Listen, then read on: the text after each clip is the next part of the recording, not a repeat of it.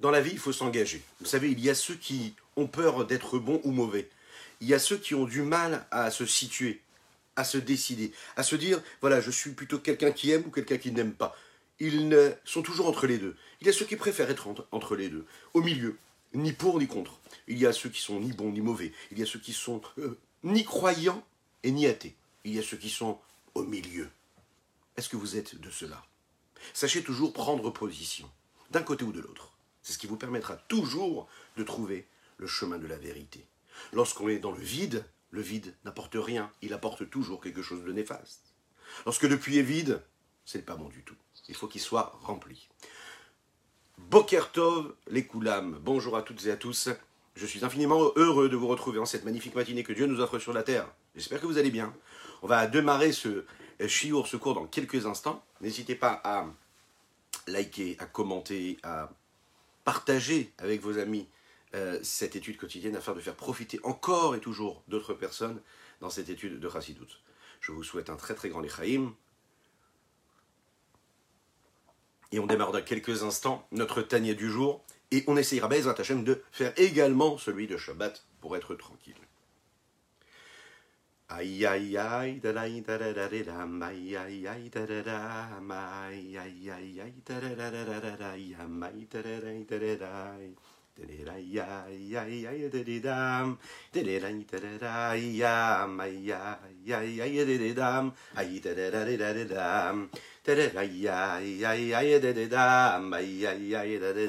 da.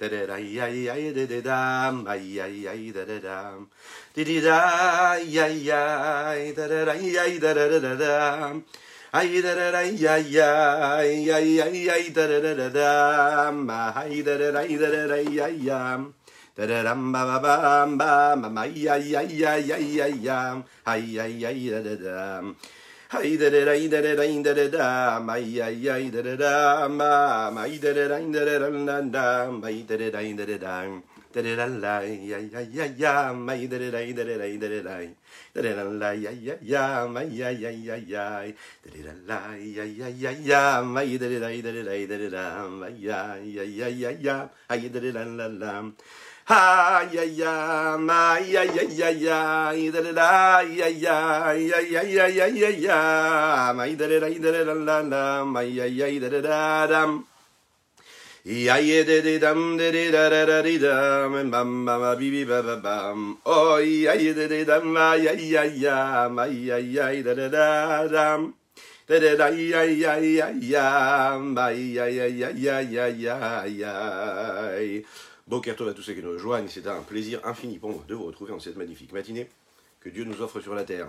On va démarrer notre Kamina. Alors, Hier, nous avons conclu sur ce principe-là, et donc nous en sommes à cette suite-là.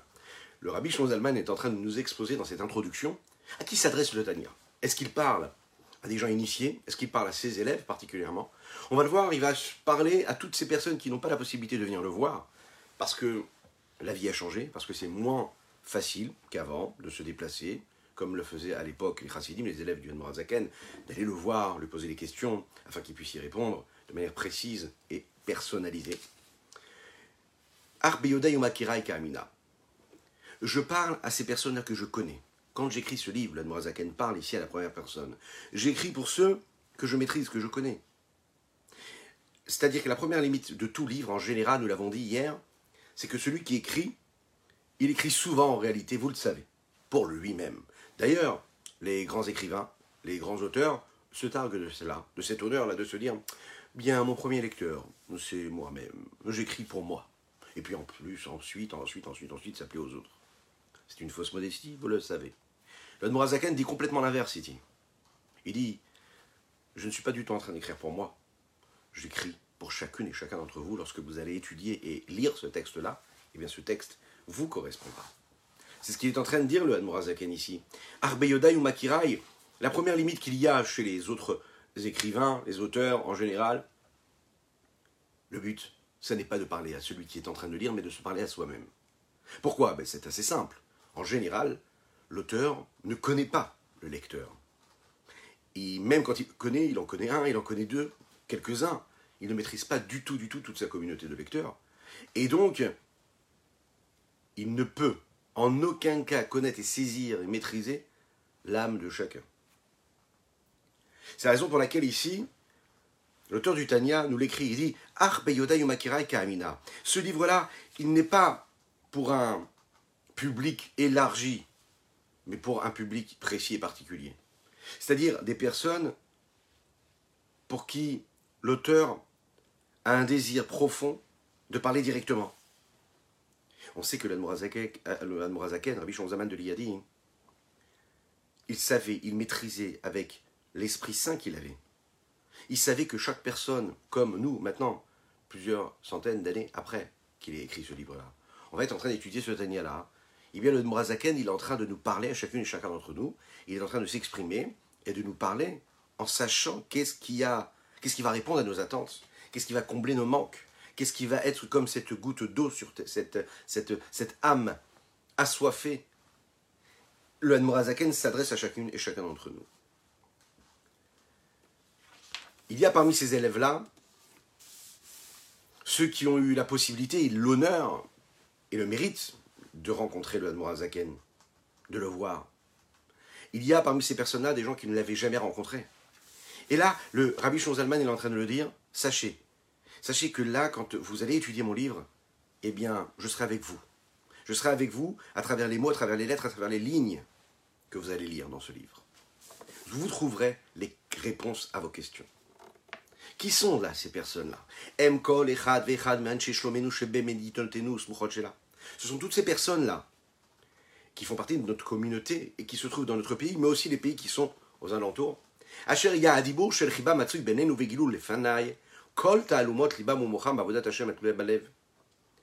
Alors, la parole était chère à eux, et elle se trouvait parmi eux, et elle se trouvait dévoilée.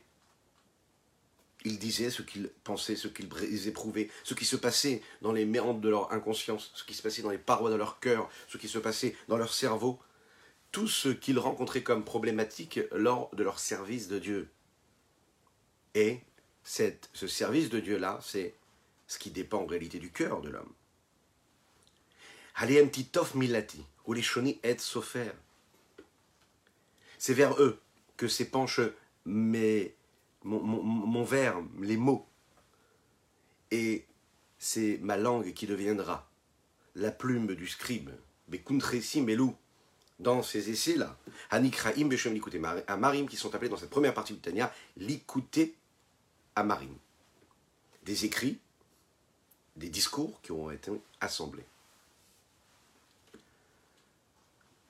On voit ici le Zaken qui s'exprime avec une manière assez très jolie d'ailleurs, mais surtout très personnel.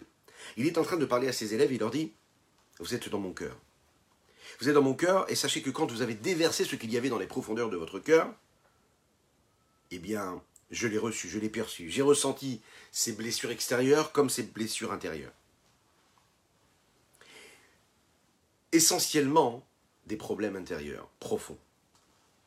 Ce qui dépend de, des soucis des hommes. C'est-à-dire que, on est en train de voir aussi, souvent quand on va voir un sadique, Souvent, souvent c'est quoi? C'est pour lui poser des questions, hein, pour lui demander des bénédictions, pour avoir besoin attacher une bonne santé pour chacune et chacun d'entre nous.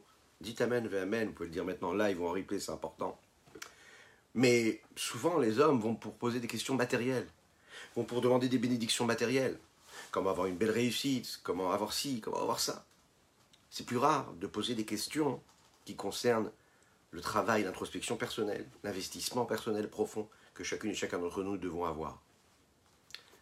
Mais à l'époque, ces chassidim-là, ces élèves-là, qui ne vivaient pas particulièrement dans une opulence matérielle, vous le savez à l'époque, ce qui les importait, ce qui les, ce qui les intéressait, c'était de savoir comment servir Dieu mieux, comment vivre mieux leur connexion avec Akadosh avec Dieu?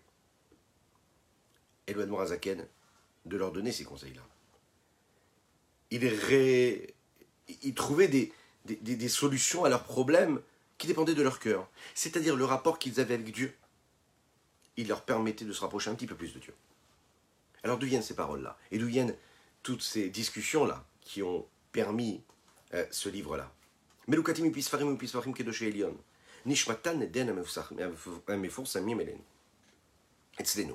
Ils ont été assemblés depuis des livres, ou bien ces auteurs-là, qui sont ces hommes, ces êtres saints, leur âme qui se trouve au Gan Eden, qui sont connus chez nous.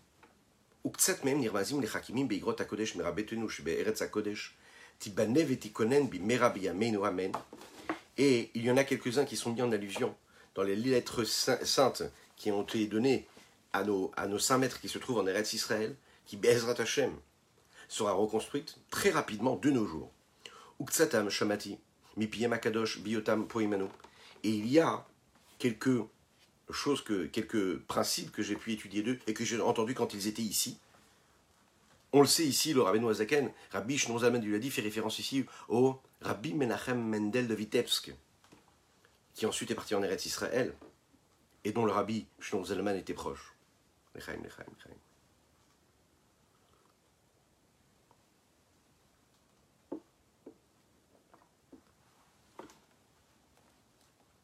Vekulan, et toutes,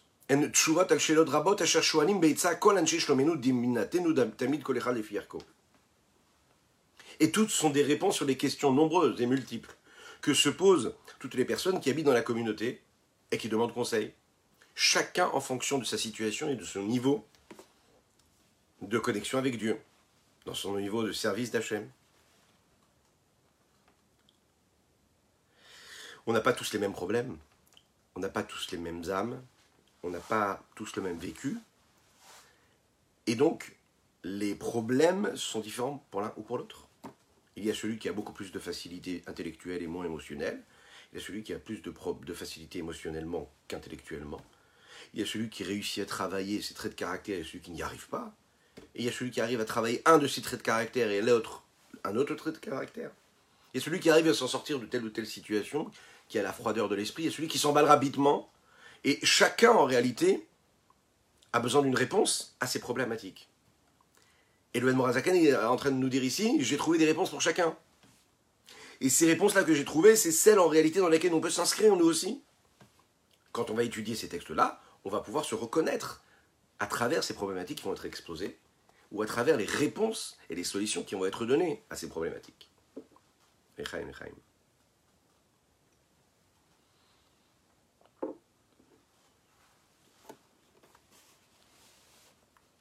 Bien sûr que les questions sont nombreuses. Vous imaginez un petit peu à l'époque, c'était des milliers de chassidim, des milliers d'élèves. Donc chaque question était différente en fonction de son niveau. La shit etzod ben afsham Afin de donner des conseils précis, des conseils qui pourront leur apporter quelque chose, leur permettre de changer leur approche face au judaïsme, face à la connexion qu'ils devaient avoir avec Akadosh Baruch vous savez que pour se rapprocher d'Hachem, pour servir Dieu, il faut prendre son petit baluchon euh, et puis se mettre en route. Il faut emprunter ce sentier-là. C'est une longue route. C'est pas si évident. Parfois on tombe, parfois on se relève. On a besoin d'être convaincu et on a besoin de travailler pour cela, de se fatiguer pour cela. C'est un terrain et c'est un chemin qui est semé d'embûches. Principalement lorsque il s'agit, vous savez, de de ce qui se passe dans nos émotions, dans notre cœur. C'est pas si évident de maîtriser tout cela. Par définition, si c'est une émotion, c'est qu'elle est moins maîtrisable que ce qui peut être cérébral, qui nécessite un peu d'honnêteté et de volonté. Quand une personne souffre, quand une personne est dans la détresse et dans le manque, il n'a pas de force, il n'a pas de force de l'âme, il n'a pas de force qui lui permettra eh bien, de réellement sortir la tête de l'eau, mais aussi de continuer à servir Dieu comme il faut. Autrement dit, quand on a un problème, quand on a un souci dans notre vie, que ce soit dans notre vie, euh, euh, euh, dans notre rapport avec Akadosh Baruch bien sûr, dans l'accomplissement de la Torah et des mitzvot, mais dans notre vie personnelle. Mais c'est très compliqué en réalité, si on ne résout pas ce problème-là, de faire tout ce qu'il faut comme il faut. Parce qu'une personne qui n'est pas dans un état de bonheur, de sérénité, de tranquillité, il ne peut pas faire ce qu'il a à faire. Il ne peut pas travailler comme il faut. Et étant donné que nous, on est sur Terre pour travailler, pour s'investir, et donc se fatiguer, eh bien, il faut qu'on puisse avoir un objectif. Vous savez, cet agriculteur qui sait ce qu'il a à faire quand il se lève le matin, ok? Il sait ce qu'il a à faire. Il a un champ, et il a ça à travailler, ce petit lopin de terre ou cette parcelle à travailler, eh bien qu'est-ce qu'il va faire? Il va travailler à sa tâche vraiment sérieusement, et c'est ce qu'il a à faire. Ici, qu'il doit aller de là à là, combien d'hectares à travailler, il va les travailler. C'est clair, c'est limpide, il n'y a pas de question à se poser. Et c'est tous les jours pareil. Très rarement, il, il verra et il trouvera sur son chemin des difficultés. Lorsqu'il sera sur ce chemin-là de la réussite pour atteindre son objectif, ok? Lorsqu'il verra des embûches, il ne se posera jamais de questions parce que l'horizon est déjà présent, il est déjà là. On rappelle souvent cette histoire-là du rabbi de Lubavitch quand il était petit et qu'il était avec ses amis en train de jouer et que quand ils étaient en train de jouer, ses amis, ses, copains, hein, s'amusaient à monter sur une poutre, sur un arbre très très haut. Chacun essayait de monter pour atteindre le sommet et tous il tombait après. Ou il tombait, il redescendait en réalité plutôt. Il redescendait très rapidement. Vient le rabbi, enfant, il se lève, il commence à monter sur cette poutre-là. Il monte, il monte, il monte, il grimpe, il grimpe, il arrive à atteindre le sommet. Il redescend, on lui pose tous la question, il dit, mais comment tu as fait? Pourquoi est-ce que tout le monde essaye depuis tout à l'heure, personne ne réussit? Et toi tu viens, tu réussis, qu'est-ce qui s'est passé? Vous savez ce qu'il a répondu? Il a dit, je les regarde depuis tout à l'heure. Chacun là est en train de grimper, chacun a envie d'atteindre le sommet. Mais plus il avance, et plus il regarde derrière. Et quand on regarde derrière, eh bien on a peur. Et donc quand on a peur, qu'est-ce qu'on fait?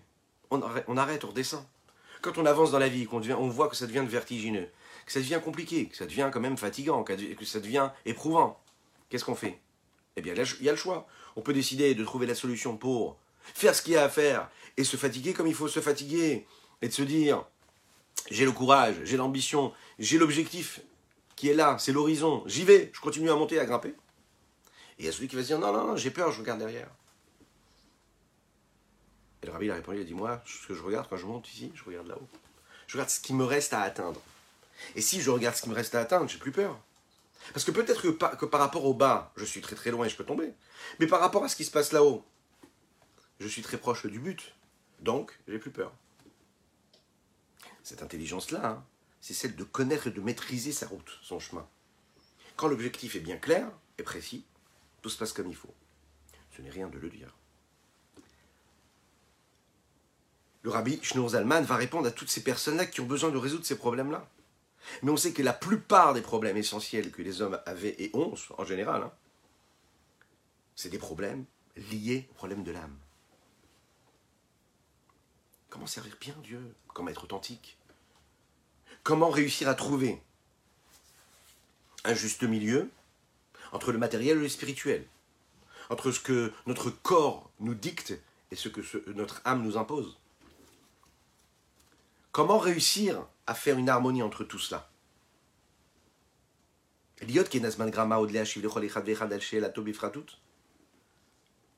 au début, le nombre d'élèves qu'il y avait autour du rabbi Zalman était assez restreint. Alors j'avais le temps de répondre à chacun. Chacun pouvait rentrer en entrevue, en rendez-vous particulier, comme ça se passait après plus tard avec le rabbi de Lubavitch, les premières années de son leadership. Eh bien, toutes les personnes ont eu ce mérite-là, nos parents, les premières générations, ont eu l'occasion, le mérite d'aller rencontrer le rabbi face à face, en réunion. Baruch Hashem, avec les Dachem, qu'est-ce qui s'est passé? Il y a eu énormément de chassidim qui se sont, qui se sont ajoutés. Et bien à ce moment-là, le rabbi de Lubavitch ne pouvait plus euh, rencontrer chacun de manière précise et particulière. Et donc, on s'est contenté de ces grandes réunions, euh, si on peut dire se contenter, on aimerait bien s'en contenter aussi maintenant, euh, de ces grandes réunions-là où tout le monde était là en même temps, ou bien au moment où le rabbi, par exemple, il donnait le dollar, ou il donnait une bénédiction à chacun lors d'un passage. Echaim, Echaim.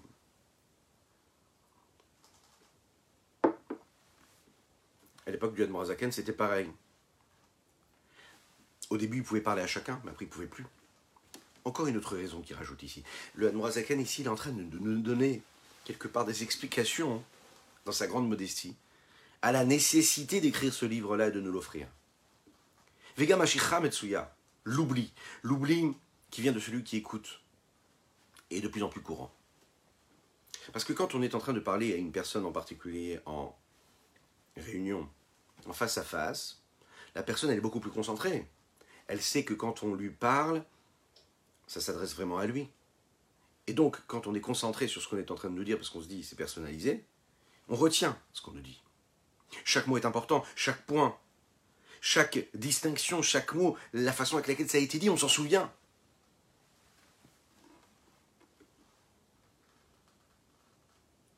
C'est-à-dire qu'en réalité, quand on entend le conseil d'un grand sadique en entrevue en face à face, souvent on ne le comprend pas tout de suite. Souvent, il faut attendre plusieurs, des fois plusieurs années même. Il y a des personnes qui ont eu l'occasion de rencontrer le rabbi, par exemple, et qui pendant des années ne comprenaient pas hein, pourquoi est-ce que le rabbi avait employé tel mot et pas un autre mot, la façon avec laquelle il s'est exprimé, etc. Et des années plus tard, ils ont pu découvrir quelle était la, volonté du, du rabbi lorsqu'il avait choisi tel ou tel terme. Chaque terme, tout ce qui est dit, a une raison particulière. Et donc, quand on est dans, une entrevue, chaque mot est pesé. Alken, c'est la raison pour laquelle le dit le Zaken, comme je ne peux plus recevoir chacun et donc être aussi précis et particulier et aussi personnel avec les personnes qui me posent des questions, alors, Alken Rachamti kol ateshuvot al kol C'est la raison pour laquelle j'ai rassemblé et j'ai inscrit toutes les réponses que j'avais données à ces questions-là. A priori, ici, on pourrait parler de quoi? De toutes ces réponses qui ont été est, qui est un aperçu hein, de tout ce que, toutes ces lettres-là que le Rabbi Shlomo Zalman recevait. Mais c'est un peu plus compliqué que ça, comme le Rav Adin Even Israël explique dans ses explications du Tanya. Ce n'est pas juste de prendre des lettres et de les rassembler. Il y a quelque chose de beaucoup plus profond. Ce livre-là que nous sommes en train d'étudier, quelque chose de plus précis, de plus profond. On s'attache à l'essentiel, on s'attache à quelque chose qui dépasse même les mots qui sont interprétés ici ou expliqués dans les textes. Lorsqu'on étudie le Tanya, il y a quelque chose qui passe entre les mots, entre les lettres, entre les lignes, qui fait qu'on peut l'étudier une fois, on peut l'étudier deux fois, on peut l'étudier une année, et encore une année, et encore et encore, et à chaque fois se rendre compte qu'on n'a pas compris comme il fallait comprendre ou bien qu'on rajoute encore une explication, un approfondissement. On découvre, on se dit, mais oui, voilà, c'est peut-être cela que l'Admorazakan avait voulu nous dire à ce moment-là. Un jour, ça répond à telle question, et un autre jour, ça répond à une autre question. Un jour, ça nous apporte la force et l'énergie qu'on a besoin d'avoir pour cette question-là, et un jour, la même réponse nous apporte une réponse pour un autre domaine de notre existence. Elle nous éclaire de manière différente. Les mishmeret, les hot, les chol, les. Afin que ce soit gardé, que ce soit posé. Chacun chez chacun, comme un signe, que chacun puisse avoir en lui ce petit livre-là, comme un souvenir entre ses yeux. Et il ne se retrouvera pas dans cette situation-là où il doit s'empresser de rentrer en entrevue avec moi particulière. Écoutez bien ces deux mots-là qui résonnent et qui continuent à résonner toutes ces années-là. Margoa la nefesh. Qu'est-ce que c'est Margoa la nefesh? Du calme pour notre âme. Qu'est-ce qu'un homme a besoin d'avoir dans son existence? Dans tous les domaines, que ce soit dans son couple, que ce soit dans son rapport avec ses enfants, que ce soit dans son rapport avec ses parents, que ce soit dans son rapport avec ses amis, son cercle social, que ce soit avec ses collègues de travail, que ce soit avec ses, concurrents, que ce soit avec l'humanité qui l'entoure. C'est quoi? Margoa la nefesh. Un homme, il cherche sur terre la paisibilité, la tranquillité, la sérénité. Et vous la cherchez, vous la trouverez ici dans cette étude. Rabbi Shnozelman nous dit, vous allez trouver nefesh. Vous allez trouver du calme pour votre âme. Et un bon conseil convenable. L'école d'avoir à cacher l'ave, bah, pour toute chose, tout élément, pour toute notion qui serait une difficulté dans la Avodat Hashem, dans votre service de Dieu. Velachon la libobatouach bachem gomer ba'adenu n'est pas juste un conseil, ce que je vous demande ici. Il faut que vous soyez confiant, non seulement en Dieu, mais qu'Akadosh Baruch lui-même s'investisse dans votre confiance. On va comprendre ce que ça veut dire. Tout ce qui concerne le service de Dieu, il ne faut pas se dire Ah, Dieu va m'aider. Alors, comme Dieu va m'aider, tout va bien se passer. Vous connaissez ce principe-là, il est dit comme ça. Tout est dans les mains de Dieu, sauf une chose, la crainte de Dieu. Tu ne peux pas demander à Dieu de te donner de la crainte de Dieu. Cette démarche, une démarche personnelle, c'est toi qui dois travailler, qui dois faire un effort pour arriver à ressentir de la crainte de Dieu, ou à éprouver de la crainte de Dieu. Le reste, Dieu, il peut t'aider. Alors comment Dieu nous aide à avoir de la crainte? Oui, parce qu'on demande toujours à Dieu de nous aider dans tout. Alors, il faut se dire ici, Akadosh Baruch fera pas le travail pour nous. Akadosh Baruch il sera là pour la conclusion. Igmor nous.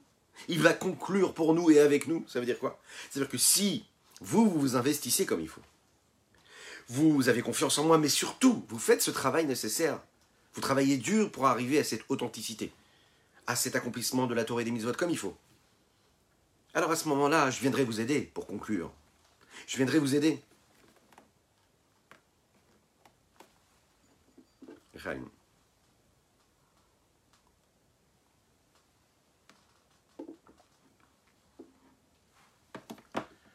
Le rabbi Schonzalman est en train de dire aussi quelque chose ici. Il nous dit il est probable que vous allez étudier ce texte-là et que vous allez étayer toutes ces notions-là, toutes ces problématiques, et qu'à travers ces problématiques, vous n'allez pas trouver de solution et de réponse à vos problèmes et à vos questions. Et là, il nous dit, n'ayez crainte. Parfois, la première fois, on ne comprend pas. Mais il va falloir étudier encore une fois. Encore une fois et encore une fois. Et ensuite, si vous vous fatiguez vraiment pour essayer de trouver la réponse, là, vous trouverez la réponse. Pas tout est dit clairement. Pour que ça puisse répondre à des questions qui concernent chacune et chacun d'entre nous. Peu importe l'âge, peu importe notre le pays dans lequel nous vivons, peu importe la langue dans laquelle nous parlons, peu importe nos perceptions des choses et de la vie, peu importe notre vécu. Vous l'imaginez un petit peu ce que ça implique comme différence.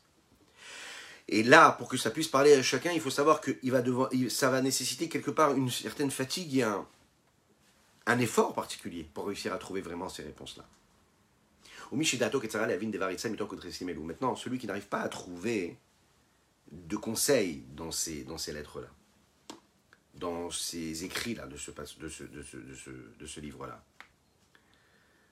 euh, parce qu'en réalité, ils n'ont pas assez de conscience et de savoir, parce qu'il faut être capable de comprendre. Da'atan Kesara, c'est-à-dire leur savoir, leur conscience est trop restreint. Et comme il est trop restreint, alors ils n'arrivent pas à comprendre ce qu'il faut comprendre. Alors, comment est-ce qu'ils font? Parce qu'en étudiant, ils n'arriveront pas à trouver, à trouver la réponse eux-mêmes. Pour se renforcer, pour trouver une solution à cela, l'auteur du Tania nous propose quelque chose. Et il dit celui qui sent qu'il n'arrive pas à trouver lui-même, ou que ça ne répond pas à ses questions, il ira discuter avec les grands de la génération, c'est-à-dire les rabbinim, qui eux vont l'aider, et eux vont l'aider à trouver les réponses à ces questions. Va Et c'est maintenant à eux que je m'adresse. L'Admorazaken nous dit ici. C'est-à-dire à ces grands-là, de chaque ville, de chaque pays. Soyez responsables. Soyez responsables. Ne vous mettez pas de côté. Ne soyez pas là juste pour les honneurs. Ne soyez pas là juste pour le pouvoir. Il n'y a rien de négatif dans les mots ici, mais sachez qu'il y a toutes ces personnes qui vous attendent, qui ont besoin de vous. Ils ont besoin de vos réponses à vos questions. Ah, à leurs questions, pardon. Vous devez les aider, il leur dit comme ça. Bakashati, Shelo, la soumia de la paix. Ne vous taisez pas, il leur demande à ces rabbinim-là, à ces maîtres. Ne vous taisez pas, ne mettez pas la main sur la bouche et faire comme si que vous ne comprenez pas, que vous ne savez pas, que vous n'êtes pas capable de répondre à ces questions. Ne soyez pas égoïste. Les et en vous comportant avec une fausse modestie, ou bien une, une abnégation mensongère, que Dieu nous en préserve. Si une personne peut comprendre quelque chose, alors il est fort probable qu'il puisse l'intégrer et vivre avec. Mais celui qui se cache, et par cette modestie, il se dit Ah ben non, je l'ai peut-être compris, mais j'ai du mal à l'expliquer à l'autre. Et qui pense, par modestie, qu'il n'a pas assez de connaissances. A priori, la modestie c'est bien, la soumission c'est bien, l'abnégation c'est bien, ce sont des belles valeurs. Mais quand un homme connaît la réponse, et qui se comporte de cette façon-là, et qui dit non, je ne vais pas répondre parce que moi je suis quelqu'un de modeste, je ne saurais pas t'expliquer. Parce que j'ai peur que les hommes, les gens, les personnes qui sont autour de moi me regardent en se disant Ah voilà quelqu'un qui prétend connaître l'explication et qui prétend nous la donner. Eh bien ça, ça s'appelle quoi hein? De la fausse modestie. C'est pas de la vérité, c'est du mensonge. Parce que ça va contre la vérité. La modestie ne doit pas être une, des embûches qui bloquent les potentiels et les énergies et les capacités d'un homme de faire quelque chose de ce qu'il peut faire. Qu'est-ce que c'est la vraie modestie? C'est qu'on soit grand ou qu'on soit petit, principalement en fonction de ce que je suis et de mon potentiel, mais quand je peux faire quelque chose, je dois le faire, peu importe. En fonction de mes capacités, je dois faire tout ce que je peux faire qui est dans mon pouvoir. Je ne dois pas rajouter des limites à cela. Tu peux expliquer, tu peux apprendre à bête à un juif, tu leur apprends. Tu peux expliquer ce que tu as compris, tant mieux. Tu as compris comme il faut, c'est bien. Tu as mal compris, ça peut arriver. On a bien expliqué, tant mieux. On a mal expliqué, ça nous arrive, hein, je vous rassure. Mais il faut quand même faire ça et ne pas se dire, par fausse modestie, eh bien non, je ne connais pas. Et, vous allez voir que l'Admorazaken ici a des mots qui sont très très durs. Il dit Chanoda comme il est dit dans, le traité de Sanhedrin. Dans le Talmud, Onesh Amar Almoné Abar. Onesh Amar Amolde Abar. Tout celui qui, par exemple, est capable d'expliquer une loi ou une étude à son élève, ok mais il s'empêche de le faire. D'accord Il ne le dit pas. Eh bien, c'est-à-dire qu'il a la possibilité de donner quelque chose et il s'empêche de le donner. C'est une catastrophe.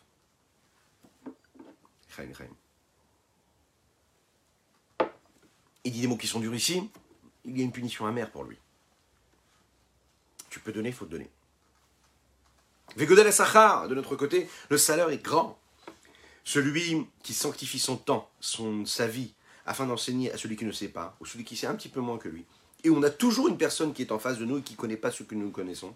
Comme on l'a dit, juste à lève bête. J'ai rencontré il n'y a pas longtemps une personne qui m'a dit tout simplement qu'une autre personne, un juif, lui avait enseigné la bête. Plusieurs années auparavant, lorsqu'il était plus jeune. Rien que parce qu'il a appris le Aleph toute sa vie, cette personne-là, elle l'a changé parce qu'elle a appris le Aleph Bet à cette époque-là. Imaginez un petit peu ce que ça veut dire. C'est-à-dire que l'âme d'un juif, qui va décider au bout de quelques années parce qu'il a appris à lire la Torah, qui s'est senti concerné parce que juste il a appris le Aleph il a su lire dans un sidour, dans un livre de prière. Et même si sur place, le jour même, il n'a pas lu, et que le même mois, il n'a pas lu la tefila, il n'a pas fait la tefila, il respectait pas le Shabbat, il respectait pas toutes les lois de la Torah. Mais parce qu'il a appris ces quatre mots, parce qu'il a appris juste à lire, et ça, quand on sait, quand on a un contact avec Dieu et qu'on sait lire, même si on n'est pas un grand érudit, on connaît Aleph, Bet, Gimel, Dalet. On enseigne à l'autre juif Aleph, Bet, Gimel, Dalet. Qu'est-ce qui se passe à ce moment-là? Ben, Il se passe que cette personne-là, des années après, un moment, elle a eu un réveil et elle a pu se baser sur ces lettres-là pour pouvoir rester toujours connectée. C'est ce jeune homme-là que j'ai rencontré il y a quelque temps et qui me disait parce qu'il avait chanté dans une chorale d'enfants des chants. Des chants des chants avec des mots de Torah. C'est un enfant qui n'est pas dans une école juive. Un enfant qui n'avait aucun contact, si ce n'est à la maison, avec ses parents, le Shabbat peut-être, ou au Talmud Torah. En allant au Talmud Torah, en apprenant à chanter des chants de Torah, il vous le dit comme ça, les yeux dans les yeux, il vous dit, c'est comme ça que j'ai gardé un lien avec la religion. Ça paraît insignifiant. On a tous quelque chose en nous qu'on est capable de donner, de transmettre à l'autre, qui pourront transformer l'existence de l'autre. Aleph bête. Il ne faut pas agir avec fausse modestie. Vegodel à Sachar, le salaire il est énorme pour celui qui sanctifie son temps pour cela. Mima Marazal, et nous l'apprenons de ce qui est dit par les Chachamim, les sages, sur le verset de Michelet. Meir Nehem Hashem. Au moment où l'élève va chez son maître et il lui dit Apprends-moi la Torah, s'il te plaît. Les textes nous disent si lui apprend. Eh bien, vous savez ce qui se passe? Akadosh Baruch éclaire. Il les éclaire les deux il les éclaire. Il éclaire leurs yeux. Qu'est-ce que ça veut dire éclaire leurs yeux? Ça veut dire que les yeux sont là pour voir. C'est ce qui permet à l'homme de voir, de scruter, d'observer, d'analyser, d'assimiler. Imaginez que si, que quand on voit, si on pouvait voir comme il faut, ce qu'il faut d'ailleurs, et pas ce qu'il faut pas, et si on avait la force de voir avec clairvoyance, avec de la lumière, avec les yeux de Dieu, imaginez un petit peu. Ça veut dire que là, Kadesh Baruch il te dit, tu as voulu faire cet effort-là il y a un élève, il y a quelqu'un qui veut apprendre, et toi tu viens, tu l'enseignes, tu as fait cette démarche-là, le salaire il est énorme, je viendrai vous éclairer les deux. C'est-à-dire que le maître et l'élève, là, sont en train de recevoir leur salaire. Qui Hashem banav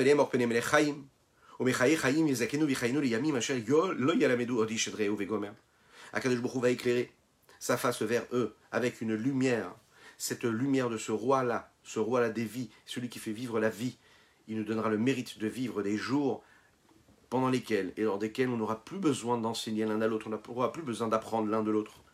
Qui coule la miadouoti, parce que tout le monde me connaîtra. Dieu s'exprime de cette façon dans ce verset. Vegomer, etc. Qui Ici, l'auteur du Tanya termine et conclut ici, hein, cette petite partie-là de l'introduction, en nous rapportant comme ça de magnifiques mots, en les ramenant comme ça qui viennent du Tanakh, qui montrent ce qui se passera avec les très rapidement, quand toute la terre sera remplie de la connaissance, du savoir de Dieu. Et c'est à ce moment-là, véritablement, qu'on sera capable de comprendre la valeur inestimable que la Torah a pu nous apporter et que, la, que, a pu nous apporter cet enseignement que l'on partage avec ses élèves.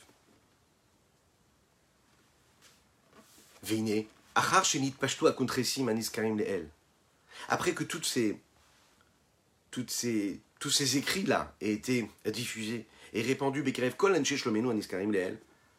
parmi euh, toutes ces personnes-là que nous côtoyons, c'est-à-dire Anche Shlomenu, ces hommes de paix, Shlomenu de, notre, de nos paix, Qu'est-ce que ça veut dire en réalité? Parce que c'est une, une expression qui, a priori, moins habituelle. Ça parle de tous ces chassidim, ces élèves qui étaient autour du rabbi, qui faisaient partie de la communauté. Et il le dit ici pour conclure. Il dit, mais comme il y a eu différentes versions, différentes éditions qui ont été faites, il y a eu énormément de répétitions, il y a eu énormément d'impressions différentes, euh, et, qui ont, dans ces copies-là, il y a eu Kemo, Sofrim, Bimot, Merod, il y a eu des erreurs, puisque dans ces manuscrits-là, chacun il a écrit un petit peu comme il voulait. Un, il a copié comme il fallait, l'autre, il a rajouté ce mot, l'autre, il a enlevé un mot, et on sait que le Tanya, c'est comme un Sefer Torah. Chaque lettre, chaque virgule, chaque lettre a été pensée et réfléchie par le Admorazaken. D'ailleurs, vous allez le voir, les virgules, il n'y en a quasiment pas. Et c'est une raison aussi qu'on aura la possibilité, et bien, l'honneur de développer ensemble. Chaque lettre a été pensée, a été voulue. Chaque lettre a son importance. Il faut le dire comme il faut, quand on le dit, quand on le lit, quand on l'étudie.